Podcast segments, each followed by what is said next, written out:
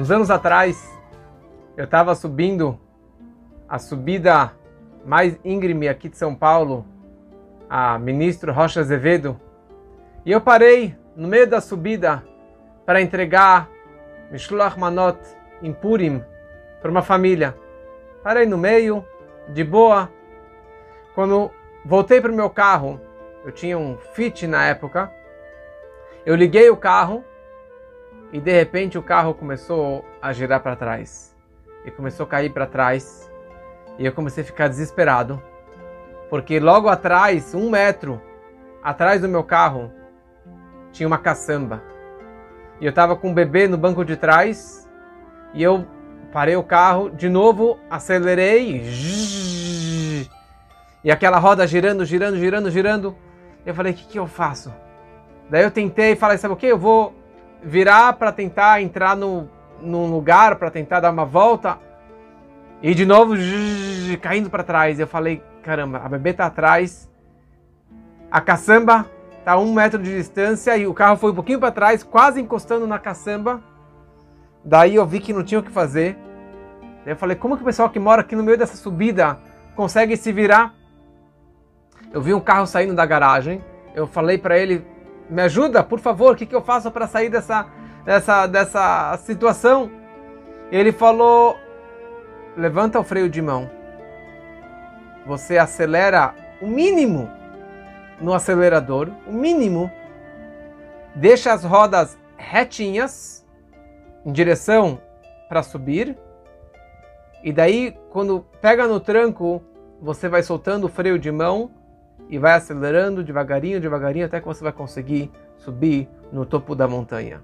E foi isso que eu fiz. Levantei o freio de mão, fui acelerando bem devagarinho, diferente das outras vezes que eu tava apertava o acelerador, então ele derrapava. E dessa forma eu consegui subir, subir, subir e fui embora, apesar que a pista estava escorregadia. E naquele momento eu aprendi uma lição para minha vida que se você quer subir uma, uma montanha, uma subida íngreme, você precisa ir devagar.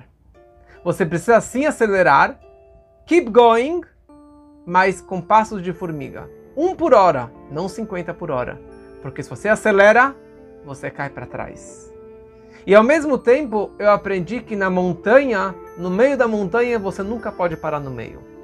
Se você para no meio da subida, ou você vai para trás, ou você vai para frente com muito cuidado. Mas nunca você pode e consegue parar no meio. Não tem como ficar parado no meio. Tem uma discussão antiga de dois grandes sábios sobre a festa de Hanukkah, o Shammai e Hillel. Qual é a ordem que devemos acender as velas de Hanukkah? Shammai, que sempre foi numa linha mais de da esquerda, de gvurá, de severidade, ele dá a opinião que a primeira noite nós devemos acender oito velas. Na segunda noite de Hanukkah, sete velas. Seis, cinco, quatro, três, dois, uma vela na última noite. Ou seja, na ordem decrescente. Quer dizer, os dias que estamos é, saindo. Oito são, hoje são oito dias pela frente, depois são sete dias pela frente, assim por diante. Beit Hillel, que era sempre mais o olhar da direita, da bondade, de aproximar as pessoas, ele disse: Não, primeira noite nos acendemos uma vela, duas velas, três, quatro, cinco, seis, sete, oito e que é exatamente a forma que nós fazemos hoje em dia. Assim é a lei, de acordo com Hillel, em todas as discussões, ou praticamente todas as discussões entre Shammai e Hillel, a halakha, a lei na prática hoje, é como o Hillel. Mas qual é a lógica do Hillel? Porque Malim Bakodesh Velomoridim, em santidade, em luz, em judaísmo, nós sempre aumentamos, acrescentamos, subimos e nunca diminuímos e descemos. Se acendeu uma vela na primeira noite, você deve acender duas velas e três velas e assim por diante. Existe uma discussão inteira no Talmud sobre a forma correta que devemos fazer. E na prática hoje nós fazemos como Mehadrin Mina Mehadrin, o capricho do capricho. Acendemos todas as noites, todos os homens acendem, e também o costume que as crianças, os meninos também já acendem desde os, sei lá, três anos de idade. Cada um tem a sua Hanukkah e toda noite nós acrescentamos. Agora, se na segunda noite você manteve o número da primeira noite, você acendeu somente uma vela, você não subiu. Você não caprichou. Você não avançou naquilo que você fez ontem. Ontem você caprichou que você acendeu uma vela. Mas se você manteve uma vela na segunda noite, você continuou no mesmo nível. Por isso que a frase diz: Malim velomoridim. Nós aumentamos, nós subimos e não diminuímos. Ou seja, uma coisa é você subir, aumentar, e ao mesmo tempo te fala: olha, se você não aumentar, pelo menos não diminua. Mas não diminua no seu judaísmo, nas suas velas. E nesse caso, se você manteve o mesmo número de ontem, você não aumentou e você desceu. Você diminuiu do capricho em relação ao, ao que você tinha ontem. Essa semana a Torá descreve a história do, Yehu, do Yehudá, de um dos filhos do Yaakov, como que ele acabou indo casar com a sua nora. Não sabia que era sua nora, ele poderia ter casado com ela, ela se chamava Tamar. E a expressão que a Torá descreve que Yehudá ele estava subindo para a cidade de Timna. Timna é onde que a nora dele, Tamar, se encontrava. E ele subiu a montanha em direção a Timná e acabou tendo uma relação com ela e acabou tendo seus filhos.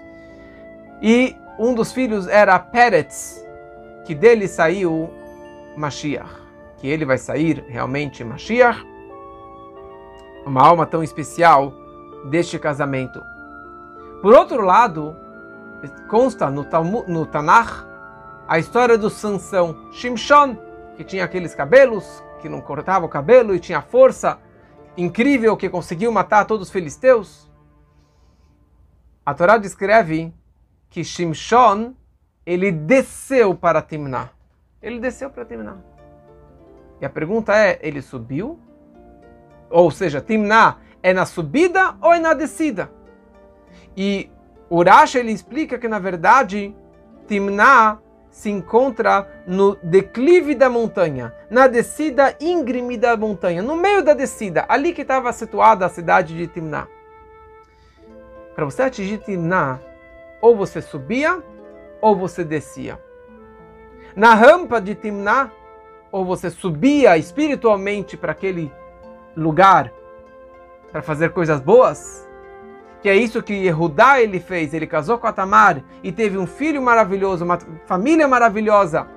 E depois de então, dessa relação surge, surge a alma do Mashiach, que vai se revelar muito em breve. Agora, se você desce para terminar, se você desce a montanha, foi o que aconteceu com Sansão. Ele casou com uma filisteia, que era um casamento proibido para ele, e ele acabou perdendo as forças ele acabou se impurificando, perdendo o cabelo, perdendo todo o seu poder e acabou sendo morto por eles.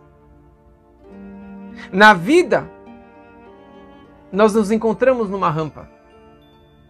Por isso que o altar, que era o objeto principal do templo, tinha uma rampa para subir. Não podia ter degraus. No degrau, se você deu um passo, você pode parar e se aposentar e ficar naquele nível para sempre. Você subiu um segundo degrau, ótimo, mas você nunca vai cair para trás na subida, na rampa, que era o altar principal do templo, que isso na verdade representa a nossa vida, você sempre está numa rampa. Você sempre está num, numa subida, que é na verdade um declive, uma descida íngreme, uma subida íngreme. E saiba que você nunca pode parar. Ai, mas eu já fiz tantas coisas boas. Eu já me refinei tanto. Eu já fiz tantas mitzvot. Eu já ajudei tanta gente. Parabéns pelo passado. Mas se hoje você não continuou avançando, se hoje você não continuou nessa fé e nessa enxergando para cima, você vai escorregar para trás, seu carro vai cair para trás. Pode ser um passo de formiga. Acelere um por hora, mas mantenha o foco lá em cima e o pé no acelerador bem devagarinho que você não vai escorregar para trás e você vai conseguir chegar nos seus objetivos e avançar e avançar e nunca cair para trás. Essa que é a vida judaica. Nunca existe um momento que você fala, eu vou me aposentar. Por isso que o Rebbe de Lubavitch nunca se aposentou. Ofereceram para ele se aposentar com 80 anos, ele falou, sabe o quê? Eu vou criar 80 novas instituições de Rabat pelo mundo. Com 90 anos falaram para ele se aposentar, eu vou criar 90 novos Beit Rabat pelo mundo. E nunca se aposentou e nunca parou de trabalhar. Na hora que a pessoa ela para, ela cai para trás. Não existe você se manter no mesmo nível para sempre. Hoje, a lei é de acordo com o Beit Hillel, que nós acrescentamos sempre e nós subimos e acendemos uma vela, duas velas, três velas. Mas quando Mashiach chegar, só quando Mashiach chegar, a lei será como Beit Shammai. E nós vamos enxergar que, na verdade, o lado da severidade, o lado da esquerda, da restrição, estará correto sim. Hoje não, mas a lei será, quando Mashiach chegar, 8, 7, 6, 5, 4, 3, 1 velas. E a grande pergunta é, o que acontece se Mashiach chega hoje? Quantas velas eu vou acender hoje à noite? Eu vou acender uma ou eu vou acender oito velas? E pior ainda, o que acontece se Mashiach chega no meio de Hanukkah? Eu vou continuar aumentando ou eu vou diminuir o número das velas? Então deixa para Mashiach responder essa grande pergunta e que seja realmente muito em breve, se Deus quiser. Feliz Hanukkah, Hanukkah Sameach.